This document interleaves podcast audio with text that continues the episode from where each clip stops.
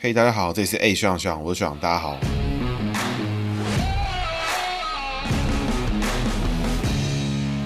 Hello，大家好，这是 A 学长学长，我学长，大家好，学长又回来了。那今天呢，其实是要来在选前最后可以分享民调啊，什么数据的最后的期限呢，跟大家讨论一下这次的选举。那也会带着大家呢，从台湾头 review 到台湾尾了，包含外岛的部分，都会讲一下选举的事情。那因为讲的蛮多，所以其实主要就是我这边会跟大家分享学长怎么看今年的选举，然后也把这次我认为会过关的名单列出来。那要首先要先跟大家讲，就是学长的命中率其实蛮低的。因为本身呢，其实过去的经验来说，学长真的有时候会过于乐观啊，导致这个判断能力完全失准。那这一次呢，就比较客观一点，因为以前都还会受民调影响啊什么。那这一次其实就完全舍弃传统民调，因为觉得传统民调感觉也是听听就好，自己去感觉一下那个氛围比较重要。那剩下就是跟大家分享这次的选举怎么看。那常听的听众其实应该就知道啊，其实学长已经多次的跟大家分享，就是我对于这次的选举其实非常的看好，也非常的关注这次整个选举的发展。为什么呢？因为这一次二零二二的九合一选举呢，可以说是二零一四之后正式的在台湾地方政治的新篇章里面全新的一页开启哈，全新的章节，完全没有人知道会发生什么事情，不像可能在二零一八很多有些事情就是可以预测的啊，然后像是猛爆性的寒流出现啊，才会真让别人觉得哎非常的振奋。不然来说，一般来讲二零一八的可被预估的范围其实就蛮明确的。那二零二二呢，就是一个二零一四明星梯队完全结束，那二零二二呢，等于算是。蔡英文政府执政的最后一张成绩单啦，所以我个人其实是觉得哎、非常有趣。那这一次呢，其实也是时代力量跟民众党，那就是台湾的现在是比较积极的几个小党里面，第一次开始有派出县市首长的选举。那至于选的会怎么样呢？其实都没有人知道。那这一次呢，会不会一次性的把这些小党都扫掉？也其实也不知道。那至于这次小党发生什么事情，其实也没有人没有人看得出来。那议员的这个版图变化呢，其实也是很大程度的会影响到地方。基层政治，那因为地方基层政治会影响到议长的选举，那议长你会基本上很大程度会影响到议会的的方向啊，跟地方议题上的发展。那接下来其实台湾有很多这种地方型的议题都慢慢的在发生了，比如说最近很受瞩目的民防啦，这种都会是跟地方直接相关联。其实大家有在看的话，各地方的县市首长在战争期间就是属于地方民防的最高长官，所以这一次的选举也会带到这种相关的议题，也会影响到未来这些议题的发展。那我们就从台湾头开始跟大家介绍。其实这一次的选举里面，可能很多人很陌生了。我们从基隆开始，那基隆呢，就是谢国梁对蔡适英。那其实前任的市长林佑昌，就民进党从二零一四年当选到二零二二年的市长林佑昌，是我一直以来关注他，觉得他做得非常好的一个市长。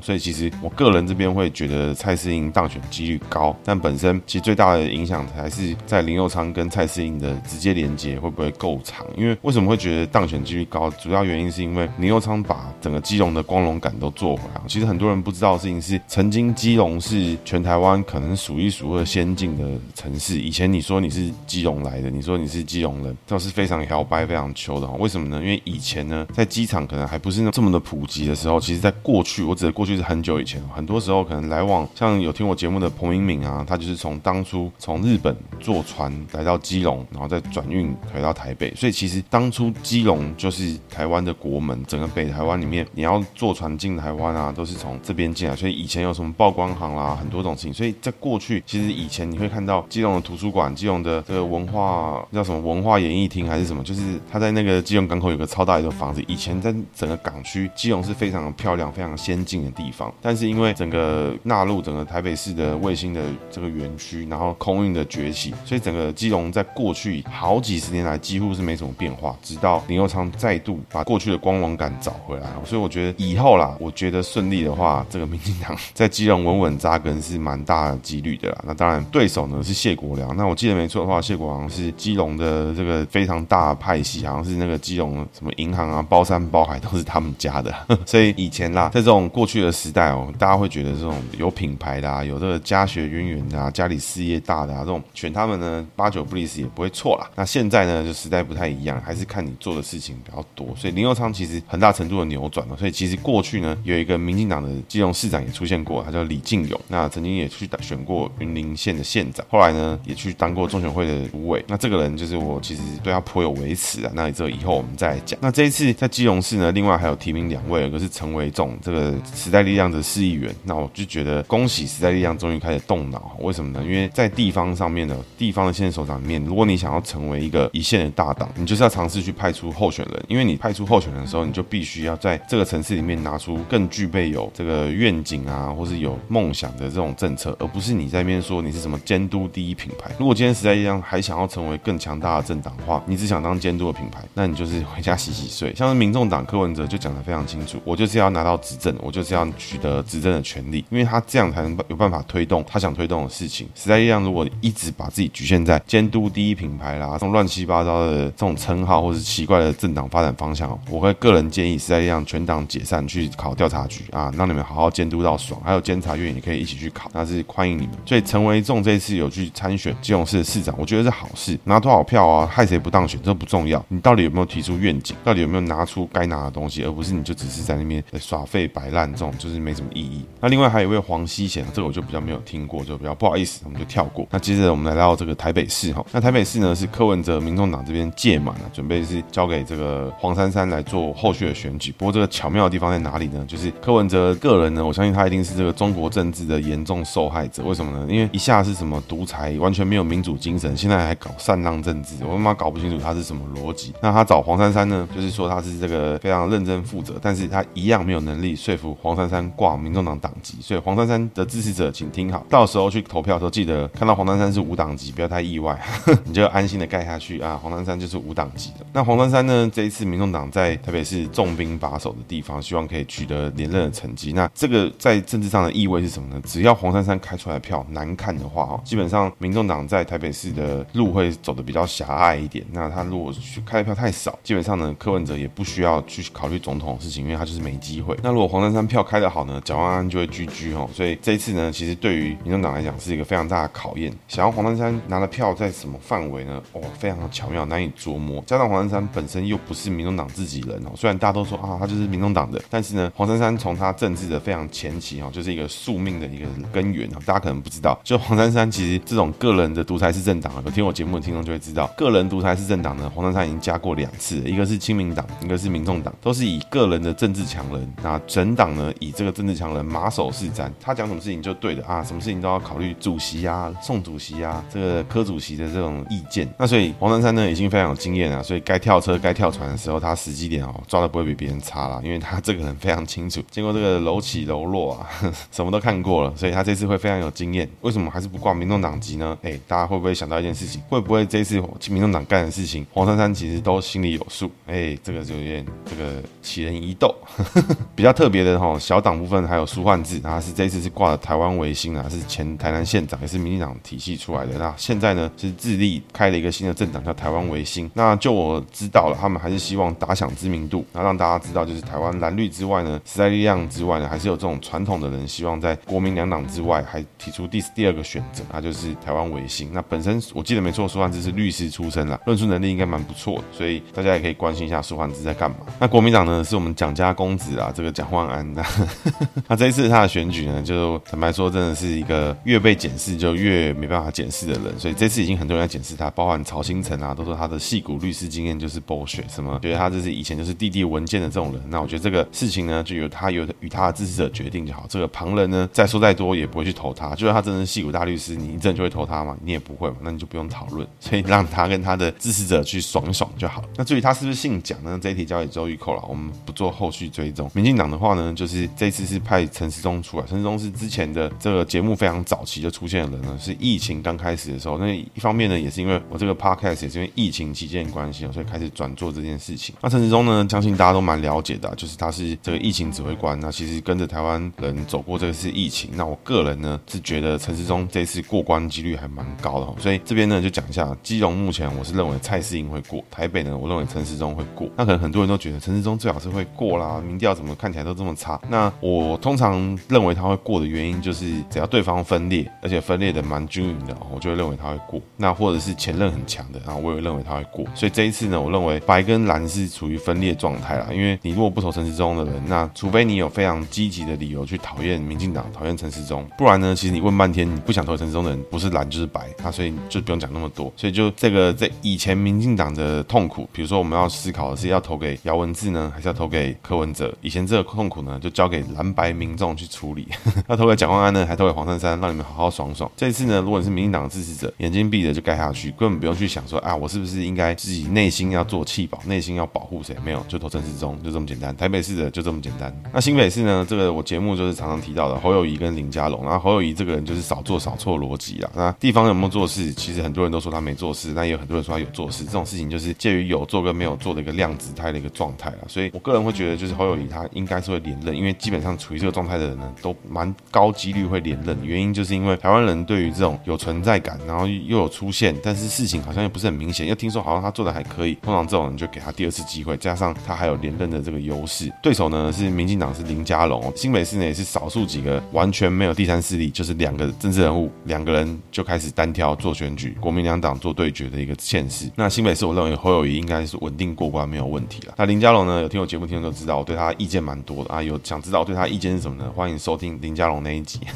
那接着呢，我们来到宜兰县哈，这个东半部、东北部的右上角那一块宜兰县。那这一次呢是林之妙寻求连任哈，那对手呢是民进党的江聪渊，现任的宜兰市长。那其他党派呢，民众党是还有派出陈琬惠了。那这边的话，基本上我认为林姿妙是肯定过关了，因为林姿妙的问题就只有一个，就是 how to lose 啊，因为包含他现在有贪污的丑闻啦，有什么各式各样的乱七八糟的丑闻。但是我还是问你一个问题，how to lose 就不知道他要怎么输。原因是因为第一个，江聪渊也不是非常的亮眼，江聪渊也不是踢爆什么弊案啊，像这次林根仁有这种疯狂的操作啊，拿到很多议题去打。现在呢，林姿妙是进到这个司法程序的体系里面去走，所以到底会发生什么事情，其实也不知道。但是是呢，宜兰普遍都有听过，有传过这种谣言啊，记得哈是谣言，就说林姿妙的这个确实有一些这种案子什么的。但是因为林姿妙跑选举、跑场、跑通啊，跑各个地方都跑太认真了，你会看到一个这种七十岁的阿嬷哈，跑上去了哇，还在那边跟你背稿，还在那边跟你背一大堆东西，然后非常认真的跟每个人握手。看到他就你就会觉得哇，这个人现场真的很认真。而且宜兰县呢，你忽略那种宜兰市啊、罗东镇啊这种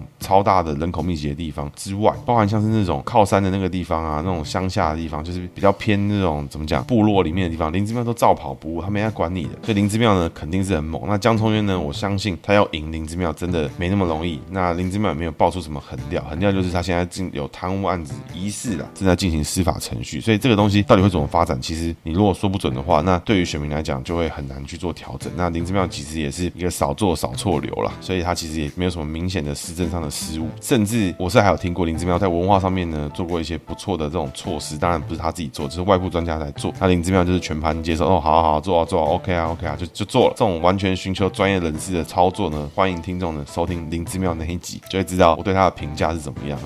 宜兰县这次的选风其实必须说哦，真的是蛮差的哦，因为如果大家有去宜兰的话，就会看到各个地方都有挂那种非常大的招牌，那蓝绿呢都在互相指控对方，就是贪污啊、挖沙石啊什么，这个蓝的指控绿的，绿的指控蓝的，都是这种互打，然后就是一片招牌底下写国民党党部啊，底下写民进党部，然后就写说对方呢犯了什么罪，有什么前科，就这两个这个前科犯对决啊，在宜兰县的民主的发源地啊，居然在做前科犯对决，还是蛮尴尬，所以这部这部分呢，就是不知道为什么哈，只要有民众党参与的这个选举，选风呢就会格外的恶劣，真的是不知道为什么。那各位听众要记得注意一件事情哦，就是我只有民众党参与，并不是说民众党呢把选风搞得非常恶劣，而是不知道为什么这个大数据显示，只要凡是有民众党参与的县市首长，选风都特别恶劣。像台北恶不恶劣？恶劣嘛。依然恶不恶劣？招牌挂成那样是蛮恶劣的。那接着是我们桃园，桃园呢也有民众党的赖香伶哦。那恶不恶劣？桃园打得恶劣到不行。那桃园呢是前任是由郑文灿，郑文灿郑文灿其实当的非常好。那有去看过桃园啊，或听过桃园的事情，或者看过桃园房价的朋友已经知道，这个有非常多的建设在这八年完成了。这一次呢，国民党是派出张善政，也是前任的行政院院长，也是前任的副总统候选人，跟韩国瑜搭档。另外呢，也是有这个民进党的郑运鹏。那这次桃园市的选举其实风波非常多哈，为什么呢？因为一开始呢，民进党呢是提名了林志坚，那后来被踢爆论文事件之后，林志坚就退出选举，改由征召郑运鹏出来参选。那这个举动呢，就再催出了另外一个候选人，就是我们的前立委郑宝清啦。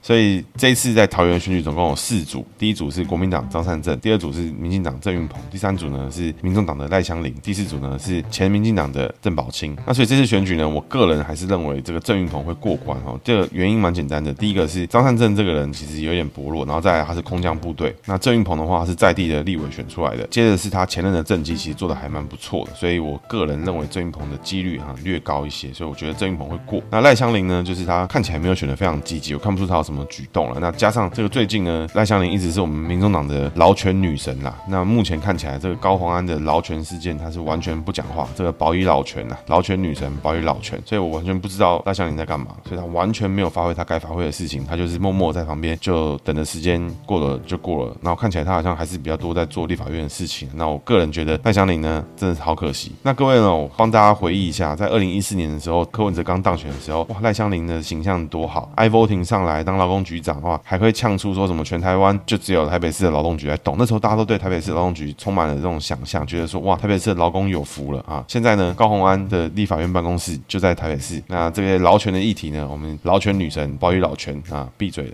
体来看的话，桃园市就是我认为郑运鹏会过关。那这一组的选举非常特别哈，就是国民党一队打民进党一队，打国民党二队打民进党二队，莫名其妙四卡都哦，任何一个人退选都还有人可以接受他的票源，乱七八糟，不知道在干嘛。那接着呢是新竹市哈，新竹市一样是林志坚当完啊。其实有听我节目的听众也知道，我对他那八年其实也是蛮蛮肯定的，觉得他是八年其实在新竹市是有做出变化，当然肯定是不够，因为坦白说，我觉得新竹市的市容啊，跟整个生活习惯我都觉得非常差，因为个人就在新竹市念书的，对新竹的感情呢是有的，但是非常差，没有很喜欢。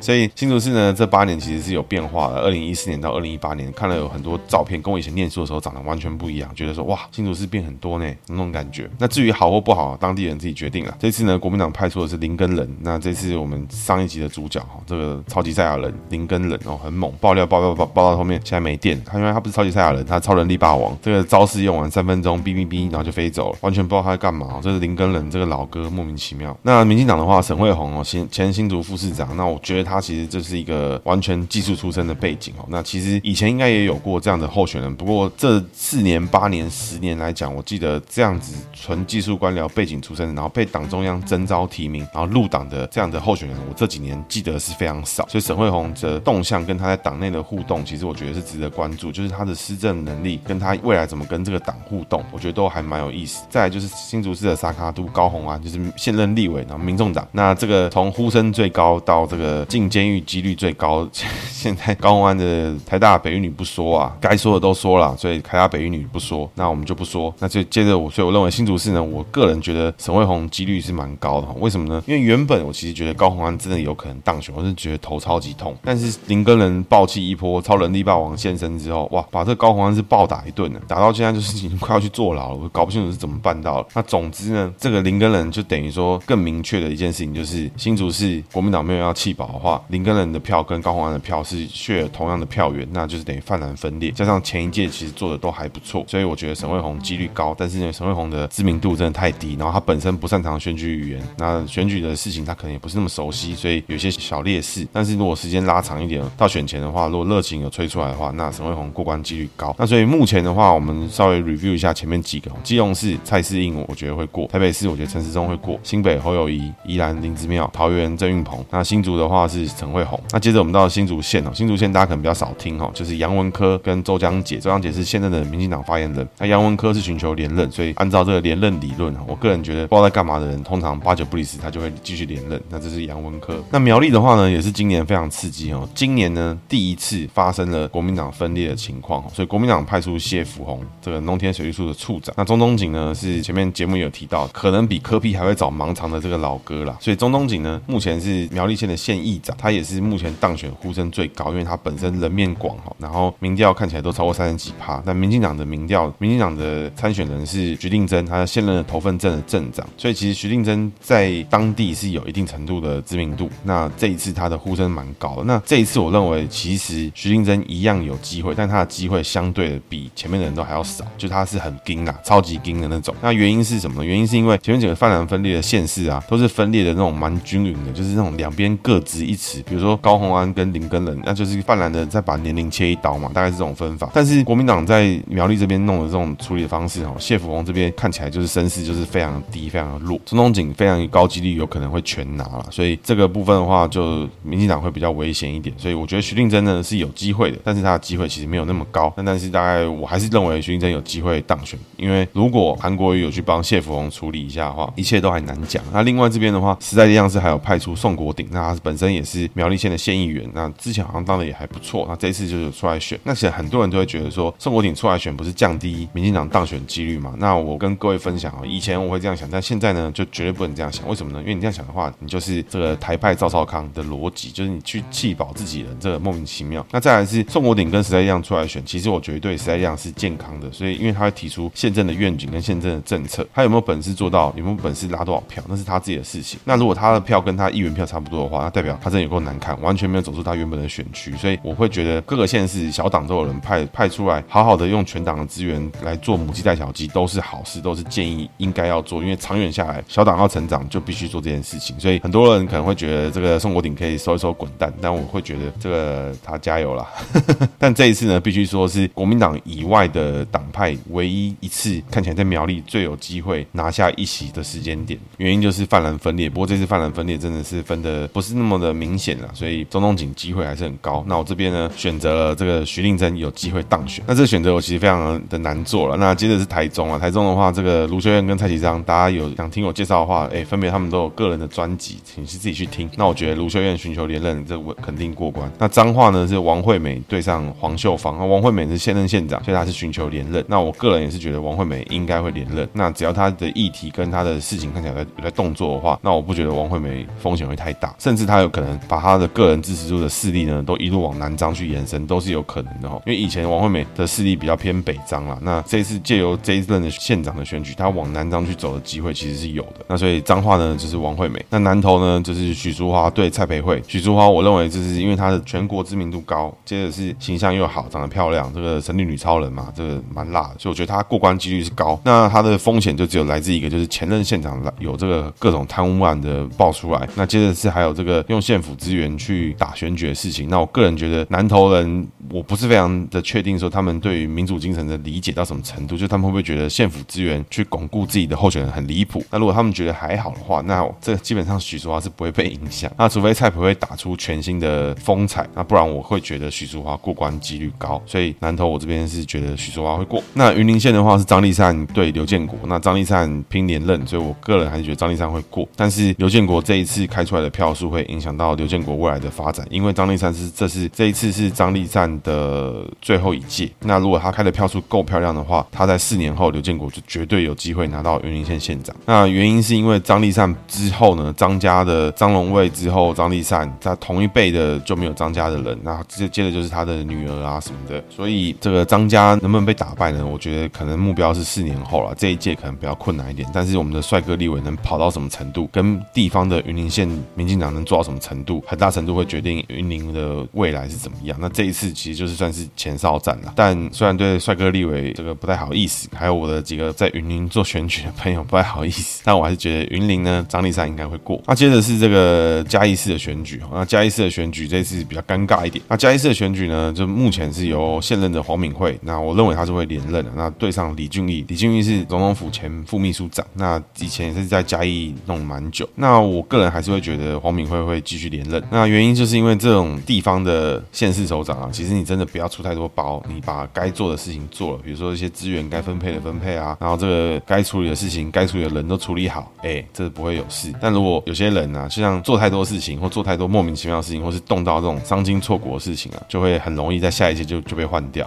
那我个人觉得这一次国民党黄敏惠拿到的机会还是蛮高的。那嘉义县的话呢，是国民党派王玉敏，那民进党派翁章良。那我个人一样觉得翁章良会持续过关，因为翁章良现任县长其实记得他好像有做几个建设，然后接着就是一大特色就是民进党的现任首长比较重视公共建设的美感。那如果做了几个不错的亮点，其实都蛮有机会继续维持。所以翁章良拿到嘉义县的县长，我觉得机会也是有。再来是王玉敏，他我记得他好像以前是文传会还是什么会，有点忘记。但这一次好像没有看到他非常积极的打这种空战还什么的操作，反而都是比较地方基层的跑法。那到底嘉义县能不能拿下来？其实翁章良应该不会输了，所以翁章良应该会拿到嘉义县。那台南市的话，就是国民党派出我们的李永改，就是谢龙介，那对上我们的民进党的黄伟哲。另外还有派出许忠信是无党籍，商玉芳无党籍，林义峰无党籍。那林义峰好像是 Crazy Friday 吧？商玉芳我好像认识，但是很久没有见面了，所以就这个我觉得他应该没机会。那他应该不会听我节目，所以没差。台南市的话，我是不知道要怎么介绍了，因为黄伟哲就是会过，连他的节目都都懒得做。那他的八卦就是好像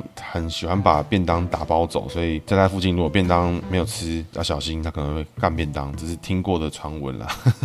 那高雄的话，陈其迈一样问题就是 how to lose，所以因为陈其迈其实这阵子施政有非常多的亮点，当然也有一些败笔，比如说像是火灾事件啊什么的。但陈其迈最近的施政亮点很多，就是明显的有做出了区隔跟韩国瑜。那我觉得这一点的话，会让柯志恩非常难以操作，加上柯志恩本身就不是高雄市的人出身，那自然就会有很大的困扰存在。那你不是基层，你又没有选举热情，不像韩国瑜这种天才哈，所以柯真要过关几率真的太低了。所以高雄市的话，你问我的话，真的要问的事情是陈其迈会赢多少，这才值得去做赌盘呐，其他不用做。所以陈其迈在高雄应该会过关。那屏东县的话，说真的，我不是那么熟啦。那国民党是派出前立委苏清泉的，那民进党是派出这现任立委周春米，另外还有这个时代力量的屏东县党部主委詹志军。那我其实觉得，哎，时代力量这次真的很不错，他派了好几个这种地方县市出来尝试做参选，那我觉得都是好的。包含像民众党选高虹安出来选新竹市，我觉得都是好的，因为这些过程会让每一个人、全国性的地区的人民都知道这个党在这个地方是怎么想的，他们是要用什么样的方式、什么样的愿景去施政。even 这些人就是超级白痴，我觉得都是好的，让选民知道这些小党在地方经营是什么模式，我觉得都是很好。就比如说像高虹安，好，高虹安心里面想想的就是把台北那套搬来新竹，新主发大财，大概是这个逻辑。其他人的话，我比较没有 dig in 进去，但我看到的点就是最多就是这个这个情况了。所以小党派县首长出来，就算你没有选一个几率，记得还是要派，因为对于小党来讲，这是一个行销活动，这不是一个你要去吃掉市场占有率百分之三十的事情。没有，你只要让大家看到这个品牌，这件事情很重要。但是以前这些小党都觉得这件事情是放屁，但请你务必记得，时代力量、民众党、亲民党、whatever，你想生存下去的话，记得钱用挤的要挤出来，派出地方县首长的候选人，提出你们该提的论述，告诉大家地方上面执政你们要怎么做。你们除了监督，你们除了民意代表之外，你们有能力走到行政，而不是说三权分立、五权分立的宪法里面，你们只看一权啊！我要当监督，我要当立法，我要干嘛？啊，做的也没有特别好，那去考调查局就好了，找你们干嘛？镜头来到东部哦，花莲县这边是徐正蔚对上这个 Colas。就是前总统府发言人哈，那我还是觉得徐正威会赢啊，因为这个花莲王余威太强，他们是把民主完成帝制的这个一对夫妻啊。然后我是在想，他们会不会这个傅昆萁选完，徐正威选，徐正威选完，傅昆萁选，然后无限接官接到这两个人都老死，儿子女儿也长大，哎，再来直接把花莲搞成这民主式的帝制，真的是蛮屌。这一次的话，我个人觉得这个寇老师呢，我自我看的没有错的话，跟我关注没错啊，其实他在花莲的选举打出全新的风格，包含他的美感啊，还有竞选。小物我都超常买的，但是因为想说，哎、我也跟他不熟，所以就是买了好像有点尴尬。但是我觉得他真的做得很不错。地方的选举，我觉得把美感带进来，我觉得这是很好的一个行为。为什么呢？因为选举是一个强度非常高的一个行销活动。如果我们在行销东西都超级丑的话，这个文化、这个人民、这个文明就是一个不重视美感的文明。那大家会发现一件事情：从以前民主刚开始的时候，那时候的竞选活动都是丑。那慢慢的希望讲求它的设计感，希望它漂亮，希望它美丽。这也是台湾人。正在成长的一个过程，大家可以回看到三十年前，可能刚开始有选举的时候，那时候的选举都只想让大家看懂，为什么呢？因为那时候可能还有人不识字，那所以让大家看到你的名字，让大家看到你的脸，要看到你盖下去，所以都把这东西放得超级大，但就不漂亮。怎么样在维持上述这些点的时候，还能够让东西看起来漂亮，就会是我们现代政治圈的人非常重要的考验。那接着来到我们台东县啊，台东县的刘庆林对刘兆豪啊，刘兆豪非常的认真啊，但我还是觉得劳庆林会过关，为什么呢？因为第一个他。是连任，然后做的还不错。重点是台东的观光真的有被做起来，它并不是说像有些那种以前的苗栗县的县长啦，或者什么云林的，就是你不知道他们在干嘛。但是劳庆铃他在台东是有把观光做起来，是大家会想要去看哦，什么热气球啊，什么哩扣扣的，其实哎弄的是有声有色哦，并不是那种嘻嘻哈哈的哦。然后像是铁人三项啊，什么都在那边比赛啊，那整个地方其实弄得都是还不差的，所以劳庆铃应该连任是妥妥的，没什么太大的问题。接着呢是这个外岛部分哦，金门县的话是杨振武。民进党没有提名，哎，这个我倒没有关注到为什么会这样。那他杨振武是现任的，那所以民进党应该是在金门礼让了这个无党籍的洪志恒啦。我不确定他们怎么弄的，但总之我个人觉得连任的都是几率高，所以杨振武当选几率高。那连江县的话就是更奇葩，为什么呢？因为国民党呢前任已经届满，那这一次呢分别有提名两个人，一个是王宗明跟曹尔元，一个是连江副县长，一个是连江前地震局长。所以国民党这次呢两人报准参选，所以国民党在连江县派出两个候选人对。民进党的李问。那我是不知道这是，这是什么操作，完全看不懂。李问呢，其实以前我有关注过他，因为李问其实之前很久很久以前，好像他从他不知道回台湾还是怎么样，就是他从政治圈刚踏回来的时候，哎，很快就锁定了他要去连江县在那边生根。那一开始就觉得说啊，他炒炒新闻，哎，在那边选个立委，还选个什么东西就没了，就就没他的事情了。但是实际上面你看的话，其实李问他真的这几年就是在连江县非常努力的生根。那我觉得以一个年轻的小朋友来讲，跑去那么远的地方，镜头之外的地方，非常积极的经营一个政党、一个理念，在一个几乎没有他政治空间的地方去挑战，那我觉得非常令人感动。然后他做的看起来弄得不错了，但实际上面基层跑怎么样，这我就真的不确定。那澎湖县的话是这个现任的赖峰伟哈，那对上这个前澎湖县长陈光复，所以这个是什么概念？这是二刷吗？还是什么？所以现现任的是国民党，是赖峰伟，他是现任县长。那前任的是民进党陈光复，前澎湖县长。那还有个叶祖林无党籍。那这基本上这三个我都不太清楚。就这个逻辑的话，我认为国民党一样过关哈。所以我们统整一下啦，就是整体来看的话，基隆蔡适应民进党的，台北陈时中民进党的，新北市侯友谊国民党的，宜兰林之妙国民党的，桃园郑运鹏民进党的，新竹市沈慧虹民进党的，新竹县杨文科国民党的。那苗栗是民进党徐丁珍，台中是国民党卢秀燕，彰化国民党王惠美。那南投的话，国民党徐淑华。云林的话，国民党张丽善；那嘉义市的话，国民党黄敏惠；嘉义县的话，民进党翁章良；台南市的话呢，民进党黄伟哲；高雄市民民进党陈其迈；那屏东县的话，民进党周春米；那花莲县的话是徐榛蔚，国民党的；台东县的话是国民党劳庆铃；金门的话是国民党的杨正吾；那连江县的话是不知道他们是啥小啦，所以我觉得国民党还是会赢，但是因为他派两个人，所以害我搞不清楚状况，所以我看不懂这是什么操作，两人抱等参选，我到现在还看不懂。那我就照这个笔画少的应该会当选。所以我猜王忠明会过关，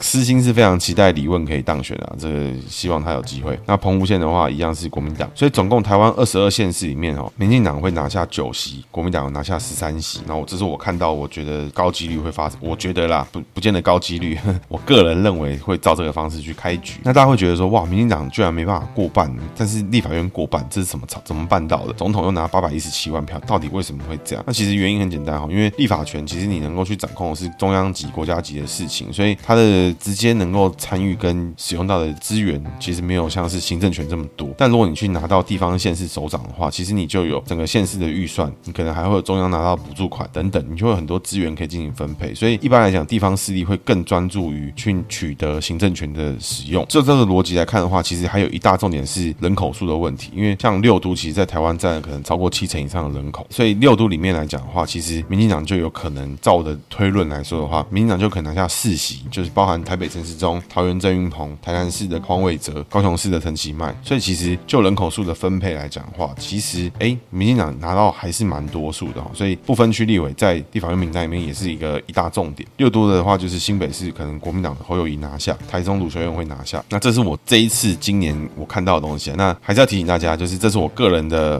判断。那我个人觉得可能会这样，那完全没有民调基础。为什么呢？因为就我们之前的经验，就是像去年的公投啦，二零一八、二零二零来讲的话，其实呢，民调都是完全不准，民调都是完全失真，然后基本上民调已经成为选举工具的一部分。大家要知道一件事情，就是在选前的十天之内是不能有任何人公布民调。你可以讨论旧的民调，你可以讨论最后一份民调，但你不能够在那一天发表任何的民调，就是十天内都不能发表。所以其实，在封关前哦，都会有各式各样的民调出现。那我个人先跟大家分享，就是今年的民调跟去年公投的民调是数一数二恶搞的几个几次民调，大家可能不知道，因为这几次的民调啊，其实失真到一个不行之外呢，错的地方一大堆，然后乱七八糟的地方一大堆。像是去年公投好像开出什么三个同意一个不同意之类的，就最后是四个不同意，莫名其妙，完全没想到会这个结局。所以就我个人经验，我会觉得今年的民调就是大家看看而已，什么谁高谁低啊什么，其实很多时候你去看这个啊，都去看候选人的行为就好。比如说蓝白都在打绿，或是蓝绿都在打白，或怎么样，那那个时候大家的行为你才会看出来，因为第一名不需要去打别人，二三名不用互咬等等，你去用这个行为去判断的话，哎，有一些趋势你可以看出可能比较真的一点民调，可能会从这个地方去观察出来。那至于像是那种可以跨县市辅选的啊，那种 就更不用说，他可能就是妥妥的就不用搞了。那跨县市就医像挂红安这个，就是我就看不懂什么的操作了，所以这个暂时是没办法去理解。那这一集呢，其实讲到现在也蛮长，就带带大家走了一遍台湾头、台湾尾、外岛的选举里面可能会发生什么事情。那也有很多事情是我没有讲到的，有很多地方上发生非常有趣的事情是正在发生的、即将发生的都有。但因为必须跟大家分享，就是我的重心跟关注还是比较多放在这种大大型的县市啊，这个六都啦，或者我自己居住的县市，或者我有经验的县市。那其实一直以来我的预测都没有很准。那在这边呢，特别邀请我的听众朋友私讯给我你个人的预测，你个人这是二十二县市的选举里面你的预测是怎么样？那在我每一个私讯过来的听众里面，最准的那位听众呢，我一定请你吃饭，然后我还带一支清酒请你喝，跟你聊聊天，看你怎么办到。对，那如果是我个人最准的话呢，也希望大家可以请我吃饭，哎，也是不错。所以欢迎大家呢，在这一集听完之后，把你对于这一次选举的预测跟想法私讯给我，跟我说。那如果你不想要全做二十二县市的话呢，也欢迎你私讯给我六读你的看法会是怎么样。以上呢是今天节目，谢谢，大家拜拜。